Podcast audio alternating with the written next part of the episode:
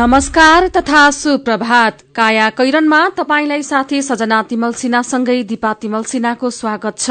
काया कैरन उज्यालो रेडियो नेटवर्कसँगै उज्यालो अनलाइन र मोबाइल एप्लिकेशनबाट एकसाथ प्रसारण भइरहेको छ। आज दुई हजार पचहत्तर साल जेठ अठार गते शुक्रबार सन् दुई हजार अठार जुन एक तारीक अधिक जेठ कृष्ण पक्षको तृतीय तिथि।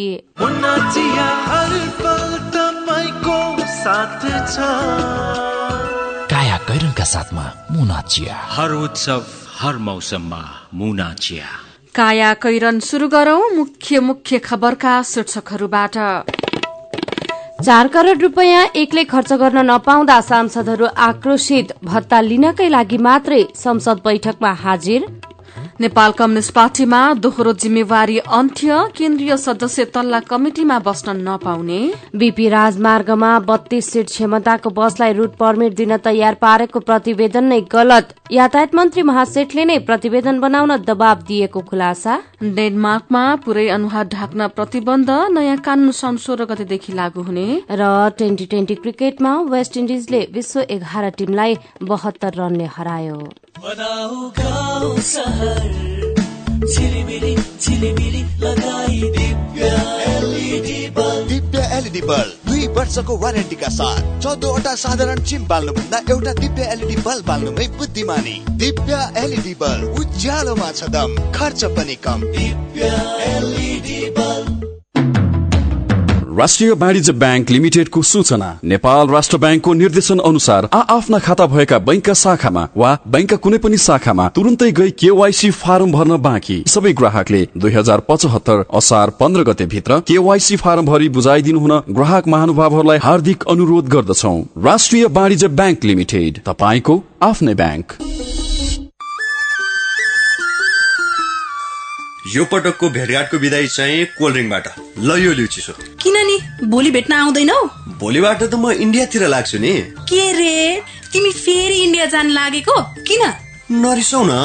अफिसियल काम छ कि। टाढा हुन लाग्यो भनेर रिसाउनै पर्दैन। नेपाल टेलिकमले सस्तो दरमा अर्थात् प्रति मिनट दुई रुपियाँ बाइस पैसामा नै इन्डिया फोन गर्न सक्ने अफर ल्याएको छ नि। ए हो र? त्यसो भए नो टेन्सन। अब त ढुक्कसँग कुरा गर्न पाइने भयो। तिमीलाई थाहा छ यो अफर लिनका लागि स्टार चौध पन्ध्र ह्यास थिचेर कल गर्नुपर्छ नि। तिमीले भनेपछि त थाहा भइहाल्यो नि। नेपाल टेलिकम राष्ट्रको संसार।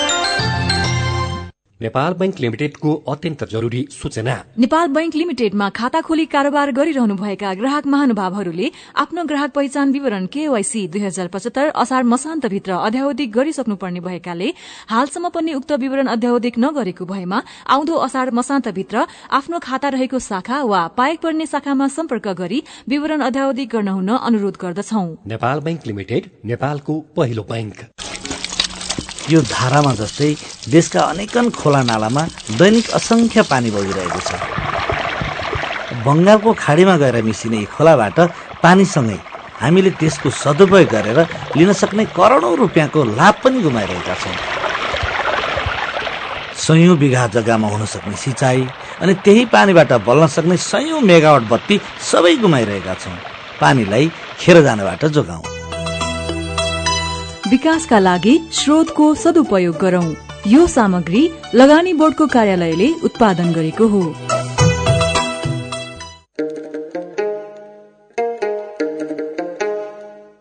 राष्ट्रिय खाद्य स्वच्छता दिवस तथा दोस्रो राष्ट्रिय खाद्य स्वच्छता महिना जेठ दुई हजार पचहत्तरको अवसरमा हितमा जारी सन्देश। खाद्य पदार्थको उत्पादन प्रशोधन भण्डारण र उपभोग गर्दा असल अभ्यासको पालना गरौं। कृषक उद्यमी व्यवसायी र उपभोक्ता सचेत अनि जिम्मेवार बनौ। खाद्य श्रृङ्खलामा स्वच्छता र गुणस्तर कायम गरौं। हामी सबैको सरकार खाद्य श्रृङ्खलामा स्वच्छता र गुणस्तर भन्ने मूल नाराका साथ दशौं राष्ट्रिय खाद्य स्वच्छता दिवस तथा दोस्रो राष्ट्रिय खाद्य स्वच्छता महिना जेठ दुई हजार पचहत्तर व्यापक प्रचार प्रसार सहित सफल पारौं। नेपाल सरकार कृषि भूमि व्यवस्था तथा सहकारी मन्त्रालय खाद्य प्रविधि तथा गुण नियन्त्रण विभाग बबरमहल काठमाडौँ। काया कैरनमा अब खबरको सिलसिला।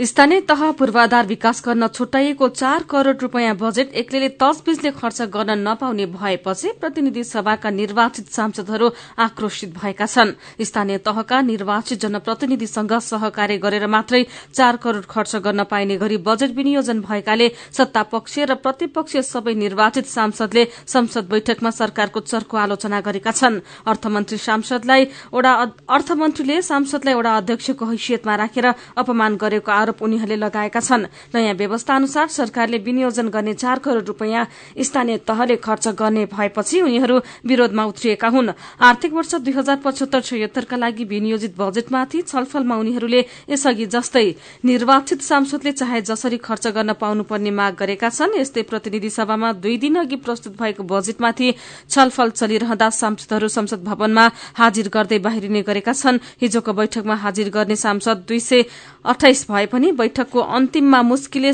जना उपस्थिति थिएनन्। बैठकमा शीर्ष नेताहरू समेत उपस्थित भएनन्। दोस्रो वरियताका नेता पनि पूरा समय नबस्दा बजेटमाथिको छलफल प्रभावकारी हुन सकेको छैन। सरकारका मन्त्री पनि न्यून मात्रै उपस्थित हुने गरेका छन्। बैठकको अन्तिममा सूचना तथा संचार मन्त्री गोकुल बास्कोटा मात्रै हुनुहुन्थ्यो। प्रतिनिधि सभामा दुई सय पचहत्तर सदस्य छन् तर तीन बजेसम्म बस्नेमा सत्तापक्षका छब्बीस र प्रतिपक्षका छब्बीस सांसद मात्रै थिए।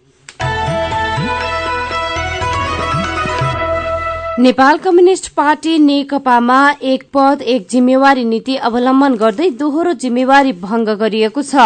दोहोरो जिम्मेवारी भंग गरिएसँगै नेकपाका केन्द्रीय सदस्यहरू तल्ला कमिटिमा बस्न वञ्चित भएका छन्। नेकपामा अध्यक्षद्वय केपी शर्मा ओली र पुष्पकमल दाहाल प्रचण्डद्वारा हिजो जारी गरिएको अन्तर्पार्टी निर्देशन एकमा स्थानीय पार्टी कमिटिहरूको एकता एकीकरणका लागि गठित कार्यदललाई कार्यादेश जारी गर्दै प्रदेश तथा जिल्ला कमिटिमा केन्द्रीय सदस्य सदस्यहरूको नाम समावेश नगर्न र प्रदेश तथा जिल्ला संगठन कमिटिको सचिवालय गठन गर्नका लागि कमिटिको कुल सदस्य संख्याको बढ़ीमा एक तिहाई नामावली सहितको प्रस्ताव तयार गर्न निर्देशन दिइएको छ। पार्टी मातहतका कमिटिहरू मिलाउन छत्तीस बेग्ला बेग्लै कार्यदल सक्रिय भएका छन्। यस्तै पार्टीले केन्द्रीय कार्यालय टुङ्गो लगाएको छ। तत्कालीन एमालेको धुम्बाराही र माओवादी केन्द्रको पेरिस रहेको कार्यालयलाई समानान्तर रूपमा प्रयोग गर्ने गरी टुङ्गो लगाइएको हो।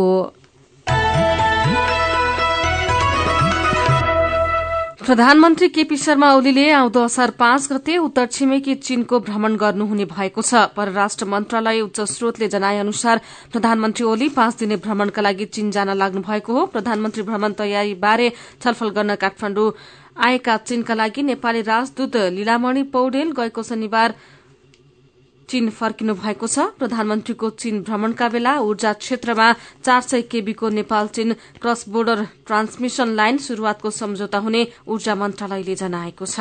प्रधानमन्त्री केपी शर्मा ओलीले पश्चिमा राष्ट्रका कार्यकारी प्रमुखले जस्तै नेपालमा पनि आधुनिक प्रचार शैलीको उच्चतम विधि प्रयोग गर्न थाल्नु भएको छ। आफ्नो सरकारका नीति कार्यक्रमदेखि राष्ट्रका महत्वपूर्ण विषयमा समेत प्रधानमन्त्रीले हाईटेक प्रचार शैली अपनाउन थाल्नु भएको हो। नेपालमा यसअघिका प्रधानमन्त्रीले प्रयोग नगरेको प्रचार शैली अपनाएर उहाँले आफूलाई भिन्न देखाउन खोज्नु भएको छ। प्रधानमन्त्री सरकारका कामका विषयमा जनताले थाहा पाउनुपर्छ भन्नेमा आफै सचेत हुनुहुन्छ। त्यसैले उहाँकै निर्देशन र इच्छामा सचिवालयले आधुनिक प्रचार शैली अपनाउन थालेको छ प्रधानमन्त्रीका प्रेस सल्लाहकार डाक्टर कुन्दन अर्यालले भन्नुभयो। प्रधानमन्त्रीले अहिले महत्वपूर्ण कार्यक्रममा आफूले भाषण गर्दा टेलिप्रोम्पटरको प्रयोग गर्न थाल्नु भएको छ। यस्तै इन्फोग्राफ सहितको डाटामा कार्ययोजना प्रस्तुत। जनतासँग प्रत्यक्ष जोडिन जेठदेखि टेलिभिजन कार्यक्रम मन्त्रीहरूलाई अनिवार्य ल्यापटप प्रयोग गर्न निर्देशन सामाजिक सञ्जालको प्रयोग टेलिप्रोम्पटरको प्रयोग र भिडियो सन्देश जारी। हुन लागेको खबर अन्नपूर्ण पोस्टले छापेको छ। अडतिस क्विन्टल सुन तस्करीमा जोडिएका नेपाल प्रहरीका निलम्बित वरिष्ठ उपरीक्षक एसएसपी श्याम बहादुर खत्री कारागार चलान भएका छन्। जिल्ला अदालत मोरङमा हिजो आत्मसमर्पण गरेका खत्रीको बयान र थुनछेक बहसपछि जिल्ला अदालतले उनलाई पूर्वपक्षका लागि थुनामा पठाउन आदेश दिएको हो। जिल्ला अदालत मोरङका न्यायाधीश नारायण प्रसाद शर्माको एकल इजलासको आदेशमा भनिएको छ निज प्रतिवादी श्याम बहादुर खत्री कसुरदार रहेको आधार देखिँदा पछि प्रमाण बुझ्दै जाँदा ठहरे बमोजिम हुने गरी गरी हाल निज प्रतिवादीलाई संगठित अपराध निवारण ऐन दुई हजार सत्तरीको दफा एकचालिस तथा मुलुकीय अदालती बन्दोबस्ती एक सय अठारको देहाएको दुईको आधारमा पूर्वपक्षका लागि थुनामा राख्न नियम अनुसारको सिधा खान पाउने गरी अदालती बन्दोबस्ती एक सय एक्काइस नम्बर बमोजिमको थुनुवा पूर्जी दिई कारागार कार्यालय मोरङमा पठाइदिनु भने कारागार बन्दोबस्ती एक सय एक्काइस बमोजिम यो आदेश गरेको छु। सुन तस्करी काण्डमा मुछिएका खत्री बयानका लागि हाजिर हुन भने लगत्तै फरार भएका थिए। काया कैरनमा रिपोर्टसँगै खबरको सिलसिला बाँकी नै छ सुन्दै गर्नुहोला। काकी नमस्कार है नमस्कार। लौ हेर यो हरिलाई। अस्ति मात्रै यसको पसलमा आग लागि भयो। यसलाई भने केही चिन्तै छैन। के भएको यसलाई? मलाई केही भएको छैन काकी। काकीलाई थाहै रहन्छ। मैले त आफ्नो लघु व्यवसायको लघु बिमा कार्यक्रम मार्फत बिमा पो गरेको छु। नोक्सानी अनुसार बिमाको नियमभित्र रहेर क्षतिपूर्ति पाइहाल्छु नि। के को चिन्ता? लघु बिमा क्षतिपूर्ति के भन्छ यो? ल काकी सुन्नुहोस्। लघु बिमा भनेको मानिसहरूको दैनिक जीवन तथा जीविकोपार्जनको क्रममा आइपर्ने विभिन्न प्रकारका जोखिमहरूबाट हुने आर्थिक नोक्सानीमा क्षतिपूर्ति दिने कार्यक्रम हो। ए अनि कस्ता जोखिमहरूमा लघु बिमाले सहयोग गर्छ त? लघु बिमा गरेमा विभिन्न कारणले हुने दुर्घटना तथा रोगहरूको उपचार बापत हुने औषधि उपचार खर्च प्राकृतिक प्रकोप आगलागी तथा अन्य कारणले हुने व्यक्तिगत सम्पत्तिको नोक्सानी लघु व्यवसाय सञ्चालनको क्रममा हुने अनिश्चितता तथा नोक्सानी बाली तथा पशुधनमा हुने क्षति बापत क्षतिपूर्ति पाइन्छ। अनि यस्तो सुविधा कसरी लिन सकिने रहेछ त? कसले पाउने हुन्? फेरि बिमा गर्दा खर्च पनि त लाग्ला नि।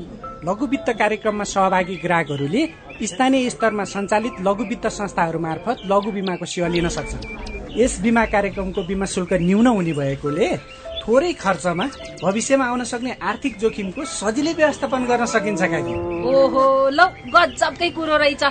अब हामी सबैजनाले लघु बिमा कार्यक्रममा सहभागी भई आफ्नो र परिवारको जीवन सुरक्षित पार्नुपर्छ। ए बाबु यो कुरो त सबै गाउँलेहरूलाई भनिदिए है लघु बिमा गरौँ ढुक्क रहौँ। युके एड सक्षमको सहकार्यमा नेपाल विमक संघद्वारा जारी सन्देश। भारी त ठुलै छ त सम्झिज्यू। के भारी भन्नु नि सम्झिज्यू? बजारबाट मसिनो चामल किनेर ल्याएको मिठो मसिनो त खानै पर्यो नि। भात मात्रै खाएर हुन्छ त। ढिँडो रोटी च्याख्ला आदि पनि त खानु पर्यो नि। आजकलको जमानामा हामी जतिकोले कहाँ खान्छन् रोटी ढिँडो हजुर हामी त भातै खान्छौँ। पकाउन नि सजिलो त्यो मकै गहुँ कोदो जस्तो खाद्यान्न त खानै छोडियो सम्झिज्यू त्यसो होइन सम्झिज्यू हामी त घरमा मकैको च्याख्ला ढिँडो गहुँ चौ कोदो फाप्रा आदिको रोटी तथा ढिँडो पनि खान्छौँ। यो खानी बानीमा परिवर्तन गरेपछि हाम्रो परिवारका सबै निरोगी र फुर्तिला भएका छौँ अब फाइदै हुन्छ भने त हामी मकै गहुँ जौ कोदो फापर सबै मिलाएर खाने गर्छौँ नि। चामल मात्र किनेर कति पैसा सक्नु स्वस्थ जीवनका लागि खाने बानीमा परिवर्तन गरौँ। बढ्दो धान चामलको आयातलाई न्यूनीकरण गर्ने राष्ट्रिय अभियानमा सहयोग पुर्याउ। कृषि विभाग बाली विकास निर्देशनालय।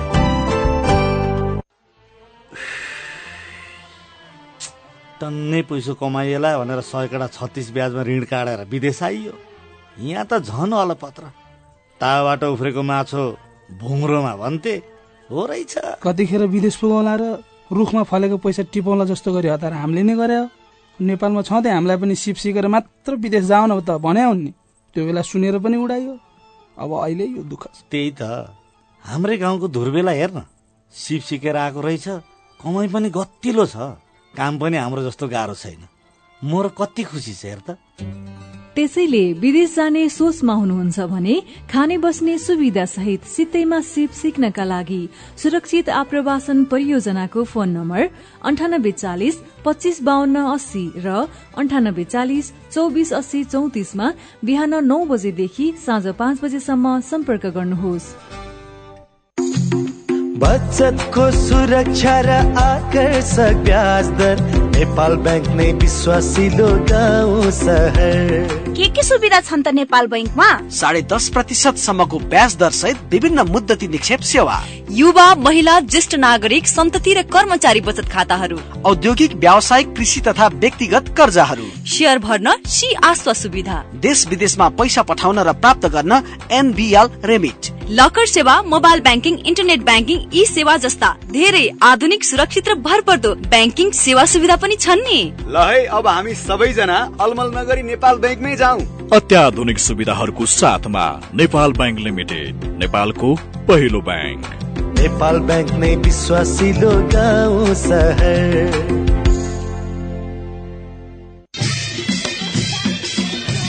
काका छोरीको बिहे पो गर्न लाग्नु भएछ हेर्दा त यिनी सानै पो छिन् त। हेर्दा मात्रै सानी हो पन्ध्र सोह्र वर्ष भइसकि चिना मिलेपछि राम्रो खानदानको केटा पाएको बेला कसरी छोड्नु र अरू त उसकै भाग्य हो। काका तपाईँ कुन जमानामा हुनुहुन्छ? बिस वर्ष उमेर पुरा नगरी विवाह गर्नु गराउनु त कानुनी अपराध हो। यस्तो बाल विवाह गराउने र सघाउने लमी पुरेतलाई समेत सजाय हुन्छ। पण्डितजी तपाईँले पनि सजाय भोग्नु पर्ला जस्तो छ है। ओहो हो नानी यो कुरा त मैले ख्यालै नगरेको। ल है जजमान अब मेरो हातबाट त यो विवाह हुँदैन। म त अब यस्तो विवाहमा मन्त्र पढ्ने होइन उमेर नपुगी विवाह गर्नु हुँदैन भन्ने कुरा पो सुनाउँदै हिँड्छु। कुरीति छ जतासुकै हिमाल पहाड तराई आजैबाट रोकौं सबै मिली बाल विवाहलाई। नेपाल सरकार महिला बालबालिका तथा ज्येष्ठ नागरिक मन्त्रालय र केन्द्रीय बाल कल्याण समिति। विदेश जाने पक्का पक्की भइसक्यो दाई। पक्का भनी नानी अब उन्न मात्रै बाँकी। अनि श्रम स्वीकृति त लिनुभयो नि। त्यो त छैन लिएको त्यसो भए त स्वास्थ्य जाँच नि गरेका छैन होला। के को जाँच साँच गर्नु पर्यो स्वस्थ नै छु। पर्छ नि दाई। तपाईँ निरोगी भएको प्रमाण पत्र नभई वैदेशिक रोजगार विभागले श्रम स्वीकृति नै दिँदैन नि। पढाइको मात्रै भनेको त यस्तो निरोगी भएको नि प्रमाण पत्र हुन्छ र बहिनी? हुन्छ नि दाई। यो प्रमाण पत्रका लागि सरकारी मान्यता प्राप्त स्वास्थ्य संस्थामै जाँच गराउनु पर्छ अनि फाइदा चाहिँ के त? विदेश गएको तीन महिनाभित्र दुःख बिमार भएर त्यसै फर्किनु परे स्वास्थ्य जाँच गराएको संस्थाले क्षतिपूर्ति दिन्छ तर फर्केको पैतिस दिनभित्र मन्त्रालयमा निवेदन चाहिँ दिनै पर्छ। साह्रै राम्रो कुरो। अब जानु अघि म नि निरोगी भएको प्रमाण पत्र लिन्छु अनि मसँगै विदेश हिँड्न लगाएका सबैलाई यो खबर पुर्याउँछु। जनहितका लागि नेपाल सरकार श्रम रोजगार तथा सामाजिक सुरक्षा मन्त्रालय।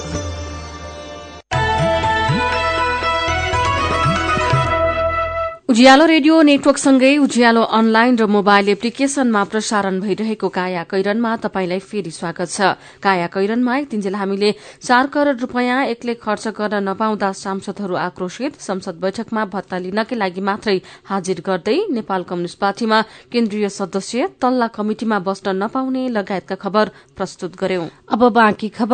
बीपी राजमार्गमा बत्तीस सीट क्षमताका बसलाई रूट पर्मिट उपलब्ध गराउन विगतमा प्राविधिक टोलीले तयार पारेको दुईवटा प्रतिवेदनलाई नै गलत ठहर्याइएको छ। भौतिक पूर्वाधार तथा यातायात मन्त्री रघुवीर महासेठले बीपी राजमार्गमा कुनै पनि हालतमा व्यवसायीलाई ठूलो बसको रूट पर्मिट दिनुपर्ने गरी प्रतिवेदन बनाउन भनेपछि विभागले पुरानो प्रतिवेदनलाई गलत साबित गरेको हो। विभागका तत्कालीन प्राविधिक निर्देशकहरू शरद अधिकारी र गोविन्द खरेल नेतृत्वको टोलीले स्थलगत अध्ययन गरी कति क्षमताका सवारी चलाउन सकिने भन्ने पूर्ण प्रतिवेदन विभाग र मन्त्रालयमा पेश गरेको थियो। त्यही प्रतिवेदनका आधारमा सोह्रदेखि अठार सीट क्षमतासम्मका मिनी बस र दस टन जीभीडब्ल्यू सम्मका मालवाहक सवारी मात्र चलाउन सकिने भएकाले त्यही अनुसार रूट पर्मिट जारी गर्न सिफारिश गर्यो। यसबीचमा भौतिक मन्त्रालयका तत्कालीन सहसचिव ओमवाद श्रेष्ठ नेतृत्वको अर्को प्राविधिक समिति बन्यो र त्यो समितिले चालक सहचालक बाहेक पैंतिस सीटसम्म बस र सेमिटेलर मालवाहक सवारी चलाउन सकिने बतायो तर अहिलेका मन्त्री महासेठले ओमवाद श्रेष्ठको प्रतिवेदनलाई बिउत्याएर विभागलाई बत्तीस सीट क्षमताको बस र सेमिटेलरसम्मका ट्रकलाई रूट पर्मिट दिन निर्देशन दिएको खबर कारोबार दैनिकले छापेको छ। यसैबीच भौतिक पूर्वाधार तथा यातायात मन्त्री रघुवीर महासेठले वैशाख चौविस गते यातायातमा सिन्डिकेट अन्त्य भएको घोषणा गर्नुभएको थियो। मन्त्री महासेठले घोषणा गरेको बीस दिन बितिसक्दा समेत नागरिकले सिन्डिकेट अन्त्य भएको महसुस गर्न पाएका छैनन्। मन्त्रालयले सार्वजनिक यातायात सुधार्न सहसचिवको नेतृत्वमा कार्यदल गठन गर्ने निर्णय गरे पनि अहिलेसम्म त्यस्तो हुन सकेको छैन। चुनावका बेला वृद्ध भत्ता बढ़ाउने बाचा गरे पनि सरकारले वृद्ध भत्ता नबढ़ाएर सत्तरी वर्ष नागेका ज्येष्ठ नागरिकलाई एक लाख रूपियाँ बराबरको स्वास्थ्य बीमा गर्ने घोषणा गरेको छ। बजेट कार्यान्वयन शुरू भएपछि सत्तरी वर्षमाथिका नागरिकको एक लाख रूपियाँसम्मको स्वास्थ्य बीमाको शुल्क सरकारले नै तिर्ने भएको छ। वृद्ध भत्ता भन्दा स्वास्थ्य बीमाको व्यवस्थाले वृद्ध वृद्धलाई फाइदा हुने देखिन्छ। मदन पौड्यालको रिपोर्ट। सत्तरी वर्षभन्दा माथिका सबै ज्येष्ठ नागरिकको रु एक लाखसम्मको बिमाङ्क रकमको स्वास्थ्य बिमा शुल्क सरकारले बेहोर्नेछ। अर्थमन्त्री युवराज खतिवड़ाले प्रस्तुत गर्नुभएको आउँदो आर्थिक वर्षको बजेटमा ज्येष्ठ नागरिकलाई एक लाख रुपैयाँ बराबरको स्वास्थ्य बिमाको घोषणा गरिएको छ। चुनावको बेला भने जस्तै बजेटमा भत्ता बढ्छ कि भन्ने ज्येष्ठ नागरिकको आशा थियो। तर सरकारले भत्ता नबढाएर स्वास्थ्य बिमाको घोषणा गरेको छ। यसलाई ज्येष्ठ नागरिकले ठिकै भनेर प्रतिक्रिया दिएका छन्। छ त। सुलोचना म सिक्सटी फोर। राम्रै लाग्यो बरु। इन्सुरेन्स चाहिँ राम्रो हुन्छ अरे। मेरो वीरबहादुर राई घर नुवाकोट वर्ष बैसठी। ठिकै छ। चाहिँ अब उनीहरूको घोषणा पत्र अनुसार त पाँच हजार भनेको थियो। सत्तरी वर्ष पुगेका ज्येष्ठ नागरिकले अहिले मासिक दुई हजार रुपियाँ भत्ता पाउँदै आएका छन्। दलित ज्येष्ठ नागरिकले भने साठी वर्षदेखि नै यो भत्ता पाउँछन्। नेपालमा सामाजिक सुरक्षा भत्ता पाउनेको संख्या झण्डै पच्चिस लाख रहेको तथ्याङ्क छ। उमेर ढल्कदै जाँदा शारीरिक र मानसिक रूपमा पनि कमजोर हुनु स्वाभाविक हो। अनि खानपान उचित स्याहार नपुग्दा विभिन्न रोगले सताउने गर्छ। त्यसमाथि आफैले सहारा ठानेका छोराछोरी रहरले होस् या बाध्यताले टाढा भएका हुन्छन्। बिरामी हुँदा लौरोकै भरमा भए पनि अस्पतालसम्म पुग्न या पुर्याउन सके अब ज्येष्ठ नागरिकले सहज उपचार पाउन सक्नेछन्। ज्येष्ठ नागरिकको भत्ता नबढे पनि स्वास्थ्य बिमाले धेरै सहुलियत दिने सरकारको दावी छ। अर्थमन्त्री युवराज खतिवड़ा। सामाजिक सुरक्षाका विभिन्न स्किमहरू हुन्छन्। भत्ता दिने एउटा स्किम हो बिमा गर्ने अर्को स्किम हो आवास बनाइदिने अर्को स्किम हो। आवास र स्वास्थ्य बिमाको कुरा जोड्नुभयो भने वृद्ध भत्ताको जति नै बढाएको जति नै त्यो व्यवस्था हुन्छ। र एक लाख रुपियाँको जीवन बिमा निशुल्क गर्ने भन्दाखेरि कमसे कम छ सात हजार त पर्दो नै रहेछ। भनेपछि पाँच सय रुपियाँ त महिनाको यसै बढेर बुढोलीको सबैभन्दा धेरै खर्च हुने त्यही स्वास्थ्यमा खाना त कति खाइन्छ र होइन? सरकारले सन्तानले आफ्ना अभिभावकलाई अनिवार्य रूपमा हेरचाह गर्ने कानूनी व्यवस्था गर्ने घोषणा पनि गरेको छ। ज्येष्ठ नागरिकका लागि पारिवारिक सामाजिक आर्थिक सुरक्षाको प्रत्याभूति दिलाउनु सरकारको दायित्व हो। सरकारले ज्येष्ठ नागरिकका लागि घोषणा गरेको स्वास्थ्य बिमाको कार्यान्वयनमा जोड दिनुपर्छ भन्नुहुन्छ ज्येष्ठ नागरिक कोषका अध्यक्ष रामकृष्ण कर्माचार्य। बिमाको कुरालाई चाहिँ नि सफलीभूत रूपमा चाहिँ नि कार्यान्वयन गराउन सक्नु पर्यो र कसरी लिने त्यो के गर्ने त्यो बारे पनि नीति निर्माणहरू हुनु पर्यो मेरो पनि भन्नु छ। बजेटको विषयलाई लिएर सत्ता पक्षकै सांसद आक्रोशित भएको खबर उज्यालो अनलाइनमा पढेर विनोद नेउपाने फेसबुकमा लेख्नुहुन्छ। सांसदहरूले पहिला निर्वाचन विकास क्षेत्रकै पैसा बाँडेर चुनाव जित्थे होला। अब त्यो पाउन छाडे। अब स्थानीय तह र प्रदेश राम्ररी चलाउने हो भने धेरै रुन्छन्। तर दुःखको कुरा स्थानीय निकाय चाहिँ उपभोक्ता समिति मिलाएर कमाउ धन्दामा छन्। बजेटकै विषयमा राम राणा लेख्नुहुन्छ सरकारले कृषि र सामाजिक क्षेत्रलाई भनेर बजेट त छुट्यायो तर त्यो पैसा कता जान्छ? सधैँ बिघौं बिघा जमिन प्लटिङ भइराखेको छ। मल बिउ समयमा किसानले पाउँदैनन्। किसानले मरिमरी खेती गर्यो समयमा भुक्तानी पाउँदैनन्। अनि के नेताहरूको भाषणले मात्रै पुग्छ त? प्रहरी वरिष्ठ उपरीक्षक श्याम खत्रीले आत्मसमर्पण गरेको समाचार उज्यालो अनलाइनमा पढेर थपलिया शिव नाम राखेका साथी फेसबुकमा लेख्नुहुन्छ। के छ र नेपालको कानून? आखिरमा जेल परे पनि कुनै नेतालाई बनसुन गरी राष्ट्रपतिबाट माफी पाइहाल्छन्। अनि के को चिन्ता? अनि फरक प्रसंगमा भास्कर नाम लेखेका साथी ट्विटरमा प्रश्न गर्नुहुन्छ सड़क विभागले सधैँ जब वर्षा शुरू हुन्छ बाटो खनेर जनतालाई शास्ति किन दिएको? जसरी पनि बजेट सक्ने र कमिसन खाने हो। पुस मागतिरै खाए त हामीलाई यो झरीमा लुगाभरि हिलो बोकेर दिन बिताउन पर्ने थिएन कि? विचारका लागि तपाईँलाई धन्यवाद। मेरो पनि भन्नु छ।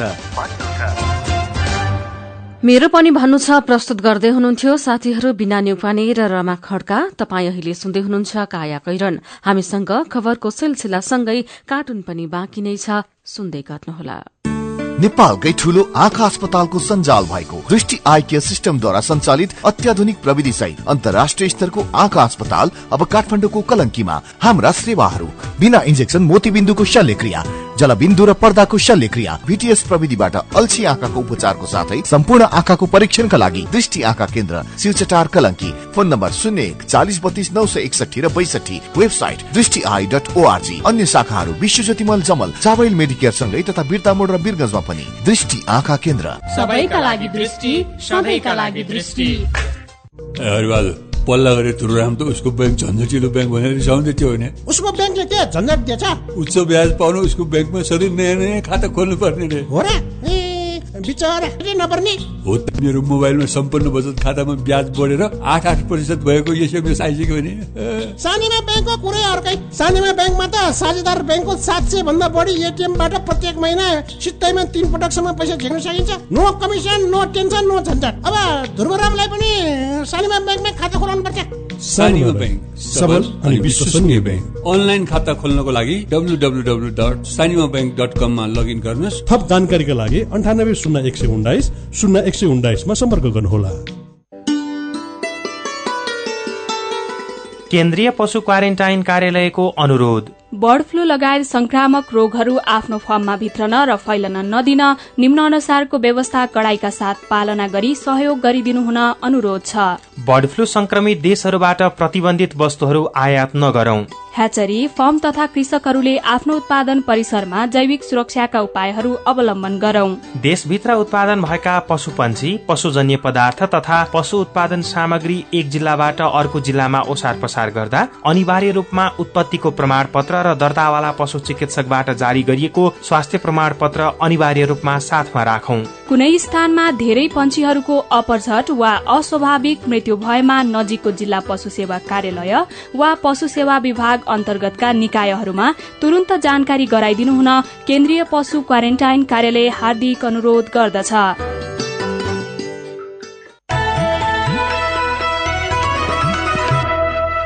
सीधा कुरा प्रष्ट विचार काठमाडौँमा नब्बे मेगा हर्ज उज्यालो रेडियो नेटवर्क मार्फत देशभरिका विभिन्न एफएम स्टेशन तथा उज्यालो अनलाइन र मोबाइल एप्लिकेशनमा प्रसारण भइरहेको काया कैरनमा तपाईंलाई फेरि स्वागत छ। अब विदेशको खबर। डेनमार्कमा पुरै अनुहार ढाक्न प्रतिबन्ध लगाइएको छ। युरोपियन युनियनको देशमा बुर्कामा प्रतिबन्ध लगाउने डेनमार्क पहिलो देश बनेको बीबीसीले जनाएको छ। संसदले यो कानून पारित गरेको हो। अब डेनमार्कमा अगस्त एक अर्थात आउँदो साउन सोह्र गतेदेखि यो कानून लागू हुनेछ। पहिलो पटक प्रतिबन्ध तोडे एक सय सन्ताउन्न डलर रूपियाँ डलर जरिवाना तिराइनेछ। दोस्रो पटक कानून तोडे दस गुणा बढ़ी जरिवाना तिराइने खबरमा उल्लेख छ। अब खेल खबर। नेपाली खेलाड़ी सन्दीप लामिछाने समेत रहेको विश्व एघार टीमसँगको ट्वेन्टी ट्वेन्टी क्रिकेट प्रतियोगितामा वेस्ट इण्डिजले बहत्तर रनले जितेको छ। वेस्ट इण्डिजमा क्रिकेट रंगशाला निर्माणका लागि आयोजना गरेको च्यारिटी खेलमा एक सय उनासय रनको लक्ष्य पछ्याएको विश्व एघारले सोह्र ओभर चार बलमा एक सय सत्ताइस रनमा अलआउट भयो। एक ओभर बलिङ गरेका सन्दीपले विकेट लिन सकेनन्। उनले बाह्र रन खर्चिएका थिए। युरोपियन च्याम्पियन्स लीगको उपाधि लगातार तेस्रो वर्ष जितेको केही दिनमै रियल माड्रिडका प्रशिक्षक जिनेदिन जिदानले सबैलाई स्तब्ध पार्दै क्लब छाडेका छन्। जिदानले आफ्नो र क्लबका लागि परिवर्तन हुनुपर्ने समय भएकाले राजीनामा दिएको बताएका छन्। पैंतालिस वर्षका उनी रियलमा हात पारेको उपलब्धि कायमै राख्ने आफ्नो क्षमताप्रति निश्चित नभएको पनि भनिएको छ तर उनले रियलबाट अलग्गिने आफ्नो निर्णयमा कुनै अरू क्लबको संलग्नता नभएको पनि प्रस्ट्याएका छन्। अब केही खबर संक्षेपमा। चिकित्सा विज्ञान राष्ट्रिय प्रतिष्ठान वीर अस्पताल सफाईका नाममा धुर्मो सुन्तली फाउन्डेशनले उठाउँदै आएको चन्दा संकलन कार्यलाई सरकारले रोक लगाएको छ। फाउन्डेशनले कानून विपरीत चन्दा संकलन गरिरहेको भन्दै आलोचना भएपछि स्वास्थ्य तथा जनसंख्या मन्त्रालयले चन्दा उठाउन रोक लगाएको हो। दश वर्ष माओवादी सशस्त्र द्वन्द पीड़ितका नाममा सरकारले करिब साढे सत्र अर्ब रूपियाँ बाँडेको छ। दुई हजार बैसठी त्रिसठीको जनआन्दोलनपछि गठन भएका एघारवटा सरकारले करिब सत्र हजार मृतक करिब एक हजार तीन सय बेपत्ता परिवार र भौतिक सम्पत्ति गुमाएका भनिएका व्यक्तिका नाममा सत्र अर्ब पैंतिस करोड़ रूपियाँ निकासा गरेको अर्थ मन्त्रालयले जनाएको छ।